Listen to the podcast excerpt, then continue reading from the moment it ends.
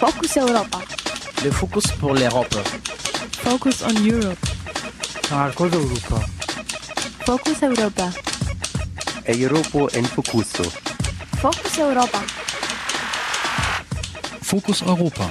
Nachrichten und Themen aus Europa auf Radio Dreieckland.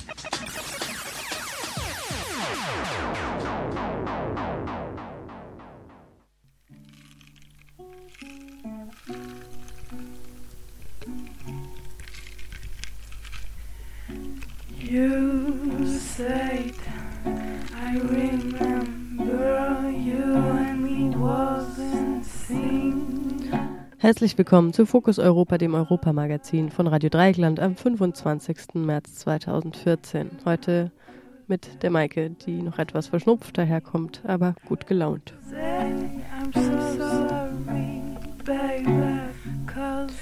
Unsere Themen heute. Bei den kommunalen Wahlen in Frankreich am vergangenen Wochenende hat die rechte Front National einen relativen Wahlerfolg hingelegt. Kollege Mathieu sprach darüber mit dem RDL-Korrespondenten Bernhard Schmidt. Außerdem, fast ein Jahr nach dem Gebäudeeinsturz in Sabah nahe der bangladeschischen Hauptstadt Dhaka wurde jetzt unter Mitwirkung verschiedenster Organisationen ein Fonds gegründet. Seit Montag finden die ersten Auszahlungen statt. Kollege Michel sprach darüber mit Frauke Banse von Inkota. Zwischen unseren inhaltlichen Beiträgen sorgt Babibou aus Frankreich mit GEMA-freier Musik für ein wenig Auflockerung. Doch wir kommen wie immer zu den Fokus Europa Nachrichten vom 25. März 2014.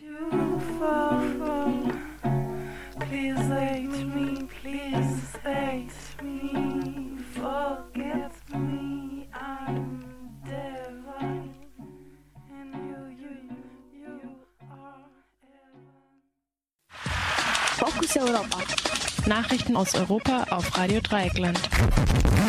Pro-russische Miliz verschleppt und foltert zwei ukrainischen Aktivisten. Nach Informationen der Menschenrechtsorganisation Human Rights Watch wurden zwei pro-ukrainischen Aktivisten Anfang März von einer Gruppe pro-russischen Männern verschleppt und tagelang gefoltert worden.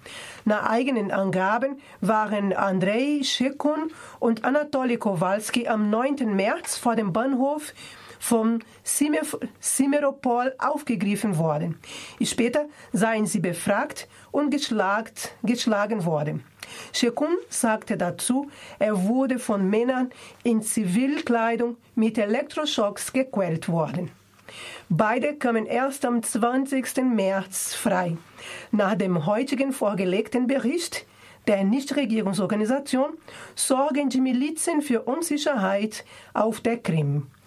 Seit Wochen dürfen irregulare, irreguläre bewaffnete Einheiten auf der Halbinsel Amok laufen, ohne offensichtliche legale Befugnis, sagte HRW-Expert Hugh Williamson. Human Rights Watch fordert die Aufarbeitung der Vorfälle. Währenddessen wurde in der Nacht auf den heutigen Dienstag in der westukrainischen Stadt Rovno ein führender, ein führender Ultranationalist erschossen. Russland reagiert mit einem internationalen Haftbefehl gegen Alexander Musitschko. Er soll in den 90er, in den 90er Jahren im tschetschenischen Bürgerkrieg gegen Moskau-treuen Truppen gekämpft haben. Sieben Millionen Tote wegen Luftverschmutzung. Genf. Aufgrund von verschmutzter Luft gab es im Jahr 2012 weltweit sieben Millionen Tote. Das ist das Ergebnis der jüngsten Studie der Weltgesundheitsorganisation WHO, die am gestrigen Montag vorgelegt wurde.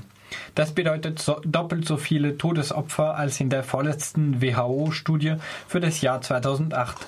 Für Maria Neira, Direktorin der WHO-Abteilung öffentliche Gesundheit, bestätigen die Zahlen, dass die Luftverschmutzung das wichtigste Umweltrisiko für die Gesundheit in der Welt darstelle. Die rasche Zunahme der Zahl der Todesopfer innerhalb von fünf Jahren erklärt sich nicht nur mit der steigenden Luftverschmutzung. Laut WHO-Mitarbeiterin Annette Prus-Ustun hat die Organisation diesmal eine neue Erhebungsmethode angewendet.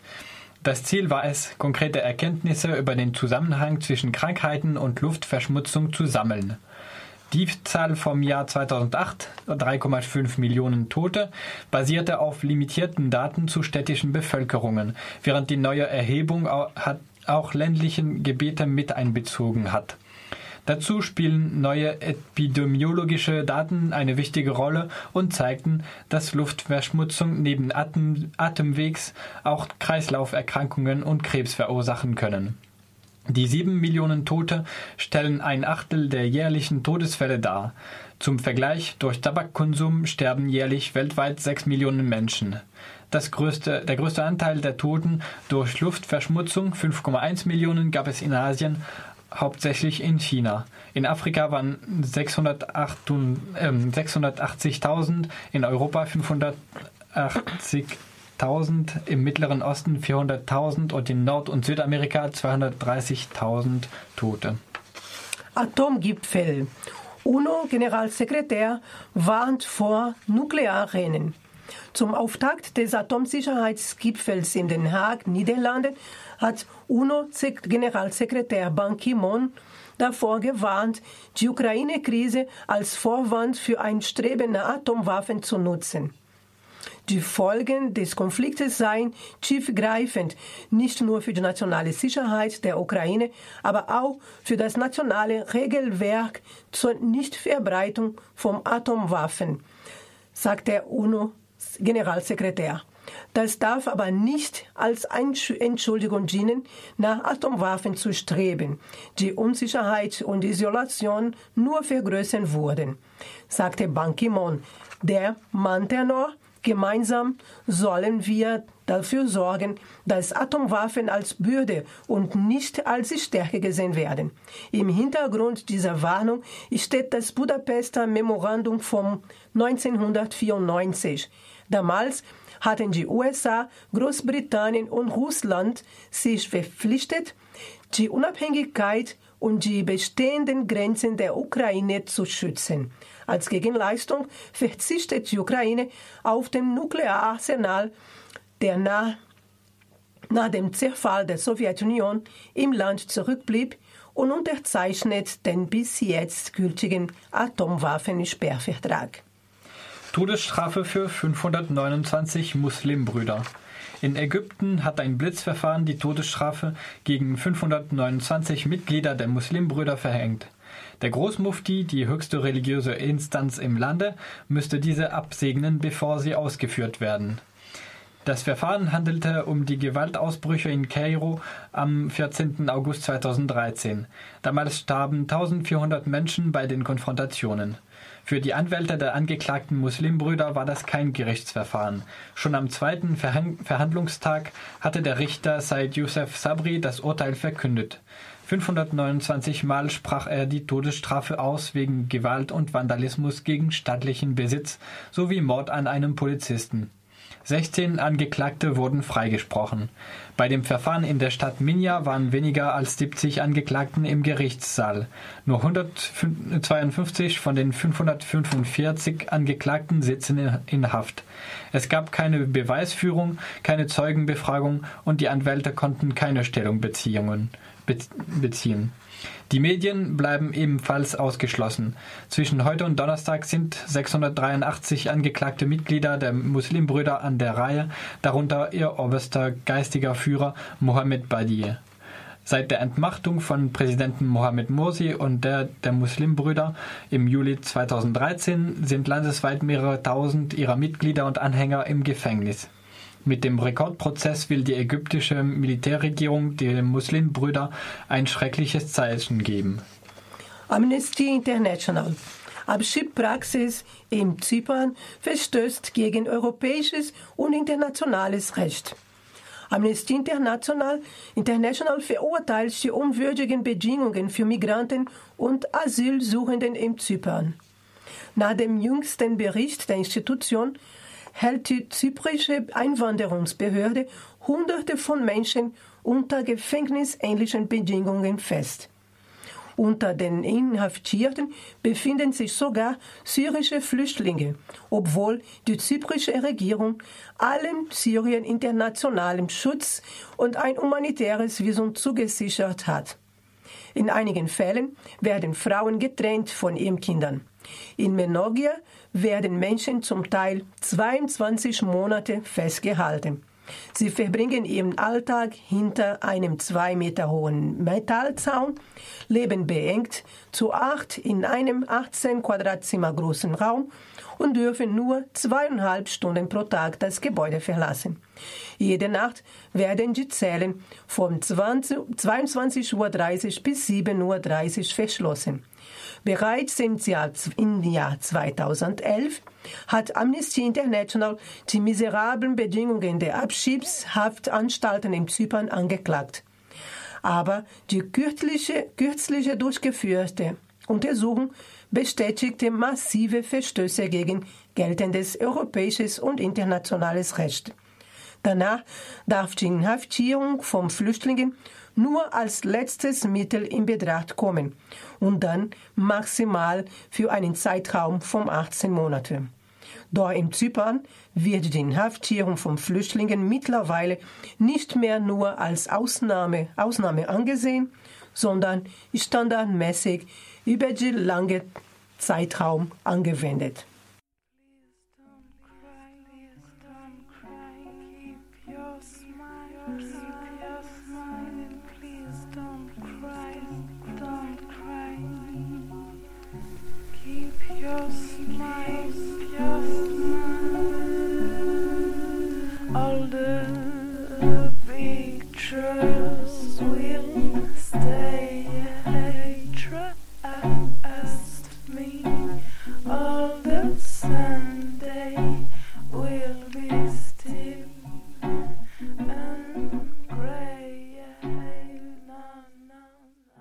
Mit viel Reform im progressiven Sinne ist gar nicht zu rechnen. Frankreich nach den Kommunalwahlen. Kollege Mathieu sprach mit dem Juristen und RDL-Frankreich-Korrespondenten Bernard Schmidt über den relativen Wahlerfolg der rechtsradikalen Front National und über die Bedeutung dieser Wahlen für die versprochenen progressiven Reformen, etwa beim Familienrecht und kommunalem Wahlrecht für Ausländerinnen und Ausländer. Für die BS-grüne Regierung war es wie erwartet eine Niederlage. Die konservativen Parteien legten ein bisschen zu. Und besonders prominent war gestern in der Berichterstattung, dass der rechtsradikale Front National von 1% bei den letzten Kommunalwahlen auf rund 5% der Stimmen kam. So in der ein bisschen auf deine einleitende Bemerkung eingehen darf. Das mit dem 1% und den 5 bzw. 6%, das sind natürlich frankreichweit die Durchschnittswerte. Das stimmt mathematisch hat aber meines Erachtens deswegen eine geringe Aussagekraft, äh, weil man berücksichtigen muss, dass manche Parteien, das gilt vor allem für den Front National, nicht flächendeckend angetreten sind. Vor allem in den kleinen Kommunen unter 1000 Einwohnerinnen treten sowieso nur parteilose Listen an. Es gibt 3000 Städte und Gemeinde über 3000 Einwohner, Einwohnerinnen. Da spielt sich eigentlich das politische Leben ab. Da hatte der Front National im Jahr 2008 insgesamt 119 Listen. Dieses Mal sind es 597. Das heißt, die äh, 6 Prozent, 5,9, äh, die der Front National hat, äh, die äh, sind in der Fläche gerechnet. Äh, aber mh, da muss man einrechnen, dass es große weiße Flecken gibt, wo gar keine Liste ist. Dort, wo der Front National Listen hatte, sind es 16,5 Prozent im Durchschnitt. Das war die erste Frage eigentlich, ähm, mhm. ob das als Niederlage des FN zu bezeichnen war, äh, dass es nur 5% waren. Sicherlich nicht, weil tatsächlich äh, der Front National überall dort, wo er antritt, zulegt. Diese Dynamik hat natürlich ihre Widersprüche und ihre Grenzen. Einer der Widersprüche und eine der Grenzen ist, dass sie jetzt natürlich sozusagen äh, den Bauer-Oppositionsstatus aufgeben müssen, weil sie nun tatsächlich einige Rathäuser führen werden. Äh, wie viele und welche genau wird man am kommenden Sonntag sehen? Es gibt einige Städte, die wahrscheinlich kippen werden, zum Beispiel Béziers in Südfrankreich, wo äh, der vom FN unterstützte parteilose Kandidat Robert Menard 44,9 Prozent hat und äh, selbst wenn die Sozialdemokratie, also der PS und die ÖMP, sich zusammenschließen würden, wo sie beide zusammen zu wenig hätten, äh, um äh, ihm noch den, den Weg zu versperren. Eine Stadt haben sie ja schon, das ist Enna Beaumont. Das ist einerseits natürlich Ein Gewinn, äh, weil sie äh, zeigen, dass sie eine Stadt, die historisch äh, durchaus nicht rechtsmarkiert ist, äh, erobern konnten. Also das ist eine Stadt, wo früher das politische Leben sich zwischen sozialistischer und kommunistischer Partei abspielte, wo der Front National also auch eine früher linkswählende Arbeiterwählerschaft anziehen konnte. Auf der anderen Seite ist es natürlich äh, nur äh, in begrenzter Weise ein Geschenk, weil der Front National eine total überschuldete Stadt mit immensen sozialen Problemen übernehmen wird. Das Hauptversprechen, das Marine Le Pen als Parteichefin gestern an die Wählerschaft in den zukünftig vom FN regierten äh, Städten richtete, ist, wir werden die Steuern radikal senken. Die örtlichen Steuern sind tatsächlich überdurchschnittlich hoch in Enna-Beaumont.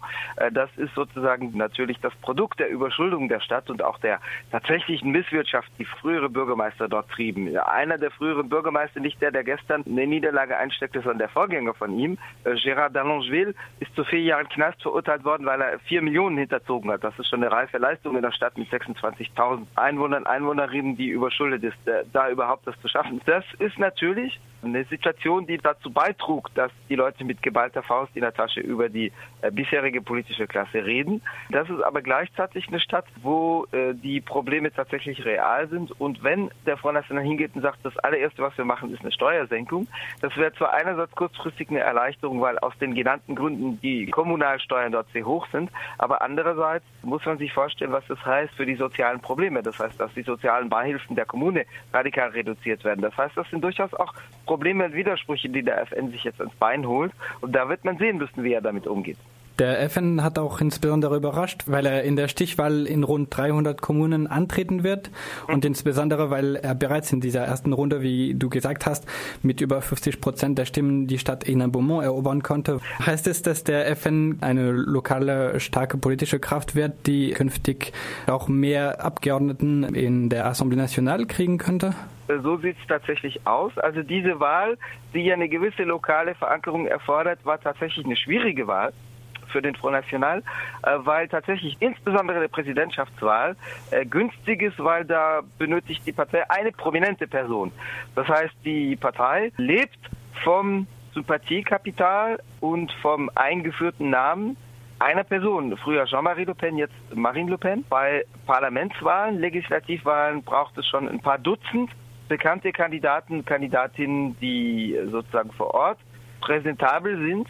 Bei Kommunalwahlen benötigt es Tausende und Abertausende Kandidaten und Kandidatinnen. Das ist schwierig. Das war auch eine Quelle von Problemen und Widersprüchen für den Front National. Das ist der Grund im Übrigen, warum es in Anführungszeichen nur 600 Listen gab bei 3000 Kommunen, die über 9000 Einwohner und Einwohnerinnen haben, weil der Front National eine zu dünne Personaldecke hatte. Das heißt, weil es vielerorts Probleme gab mit Leuten, die entweder kommunalpolitisch völlig inkompetent sind, und das war noch die harmlose Variante, oder das ist die härtere Variante, die aber vielerorts für alle Probleme sagte, weil Kandidaten auftauchen, die sich mit Hitlergruß ablichten lassen, wo dann das Foto bei Facebook auftaucht, die mit brennenden Davidsternen bei Facebook äh, stehen. Das sind sozusagen Probleme, die auftauchen, wenn man nicht unbedingt weiß, wen präsentiert man da eigentlich. Es gab tote Kandidaten, es gab Leute, die wussten gar nicht, dass sie auf der Liste stehen, sondern die waren sozusagen an der Haustür von Kandidaten angesprochen worden, äh, nach dem Motto, wollen Sie an einer Umfrage teilnehmen oder wollen Sie mir eine Unterschrift geben, nur damit ich antreten kann, äh, weil ich nicht bekannt genug bin und die tauchten dann auf einmal auf der Liste auf.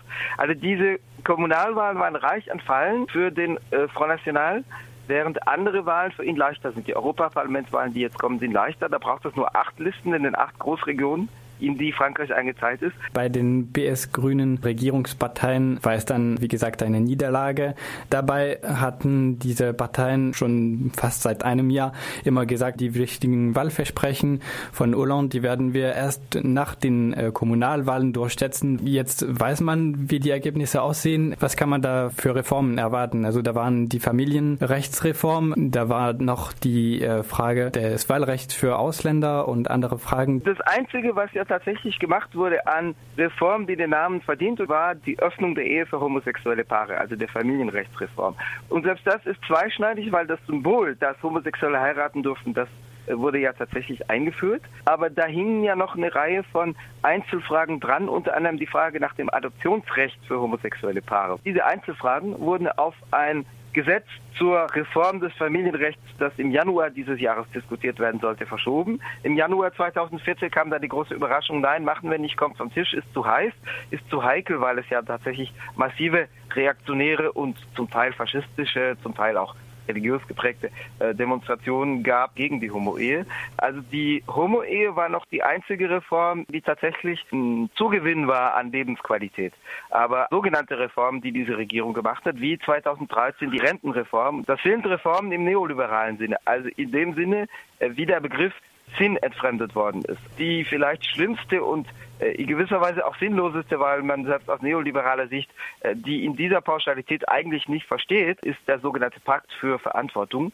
Das ist ein Bündnis, das von François Hollande in seiner Neujahrsrede 2014 verkündet worden ist und das schlicht darauf rausläuft, dass den Unternehmen einfach mal so 30 Milliarden pauschal erlassen werden an Sozialabgaben, das heißt auch an Ausgaben, die den Sozialversicherungskassen fehlen werden. Und das wird ohne Gegenleistung den Unternehmen äh, gegeben. Als Zucker dazu gab es dann die sogenannten Reform Societal. Das sind die sogenannten weichen oder postmateriellen Themen. Das heißt die Themen, die äh, nicht an die Verteilung zwischen Arbeit und Kapital rangehen, aber schon Fragen nach dem Zusammenleben stellen. Da ist tatsächlich, wie gesagt, das Einzige, was gemacht worden ist, ist die Homo-Ehe. Beim kommunalen Wahlrecht für Ausländerinnen wird es schon wieder knapp. Das äh, ist erstmal auf die lange Bank geschoben. Es gibt ein objektives Problem. Es bräuchte dafür eine 60 Prozent Mehrheit äh, im Parlament. Das heißt, es müssten 30 Abgeordnete aus dem Mitte-Rechtslager, aus dem Zentrum äh, zustimmen. Und das ist tatsächlich nicht äh, gewährleistet, sondern äh, François Hollande wollte auf anderen Ebenen äh, in einem Paket von Verfassungsänderungen der Mitte-Rechts-Fraktion ein paar Zugeständnisse machen. Die haben aber signalisiert, nee, das wollen wir nicht.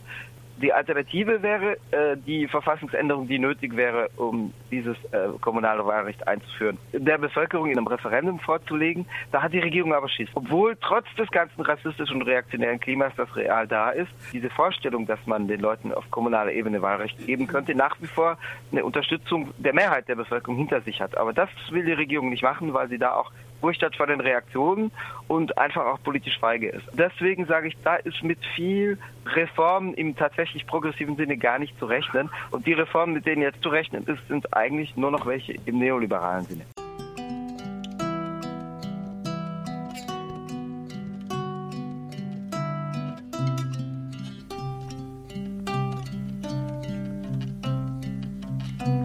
I just wanna be a perfect woman Whenever tremble in front of men Tell me how life is worse. I don't even know. Where Well enough I just want a newborn in the ground. And still hear my inner sound. I bless silence Please join the dance. I was born this day in your arms a Sunday,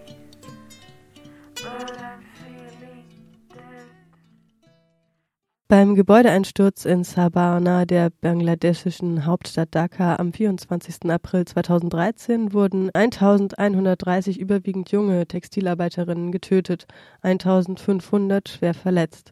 Der Unfall in dem neungeschossigen Gebäude Rana Plaza ist der schwerste Fabrikunfall in der Geschichte des Landes. Unter Mitwirkung verschiedenster Organisationen ist als Folge dieses Unglücks ein Fonds gebildet worden. Seit Montag finden die ersten Auszahlungen statt. Circa 465 Euro erhalten die Familien dort. Kollege Michel sprach mit Frauke Banse von Inkota. Frau Banse, 465 Euro aus einem Entschädigungsfonds ist nicht gerade viel, oder? Nein, das sind ja auch erst die ersten Auszahlungen. Die Auszahlungen finden auch erst am Jahrestage selber statt. Jetzt, gestern, hat die Regierung äh, angefangen.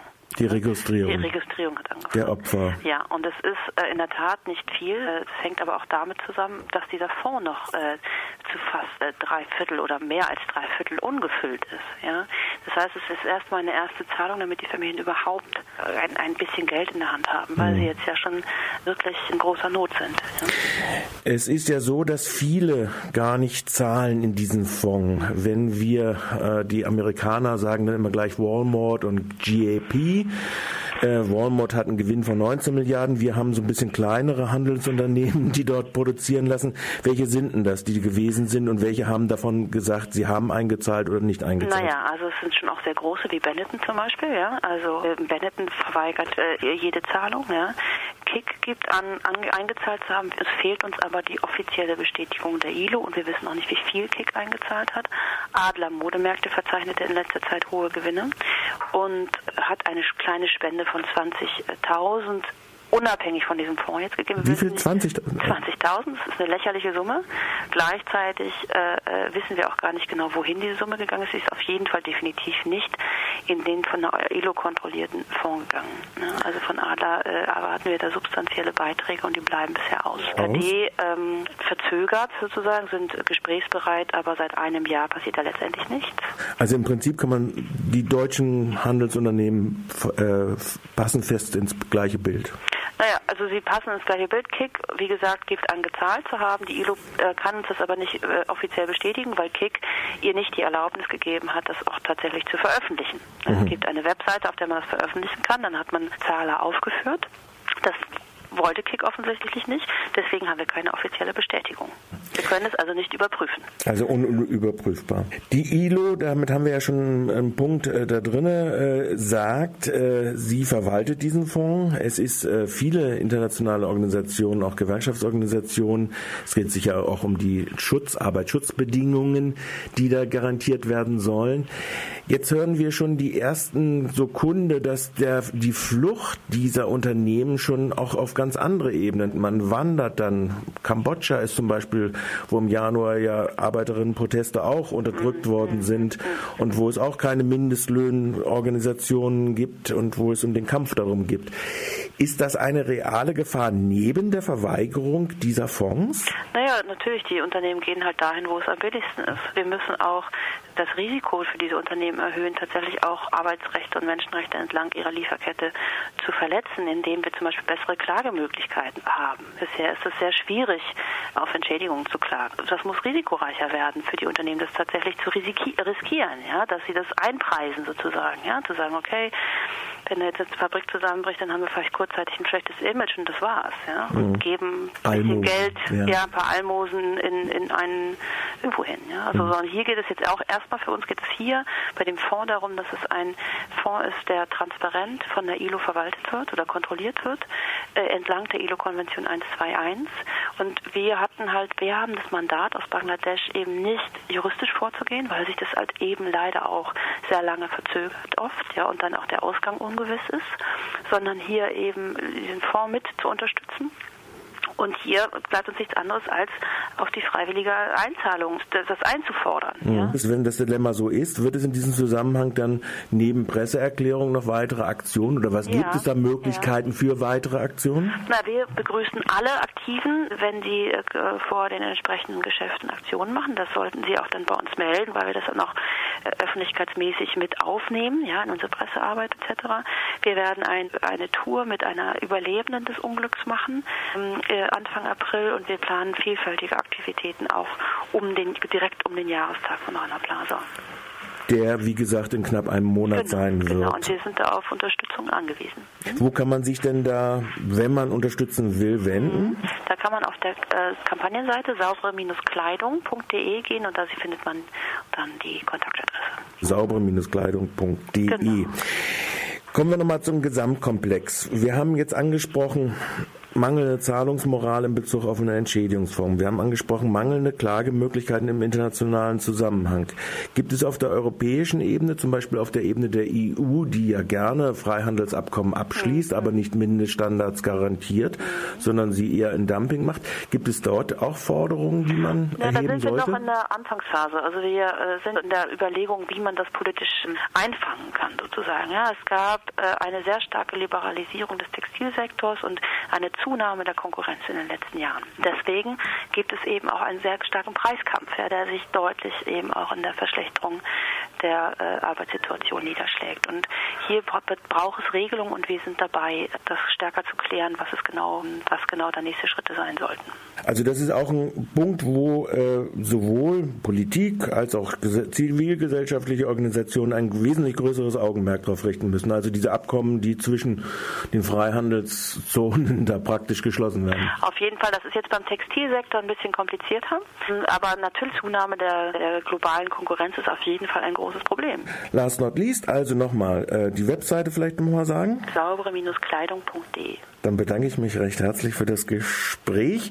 Seit Montag läuft die Registrierung beim Fonds, der von der ILO kontrolliert wird. Und Frau Gebanse ist Koordinatorin der Kampagne für saubere Kleidung. Ich danke für das Gespräch. Gerne. Das war Fokus Europa von Radio Dreieckland. Produziert mit finanzieller Unterstützung des Europäischen Parlaments.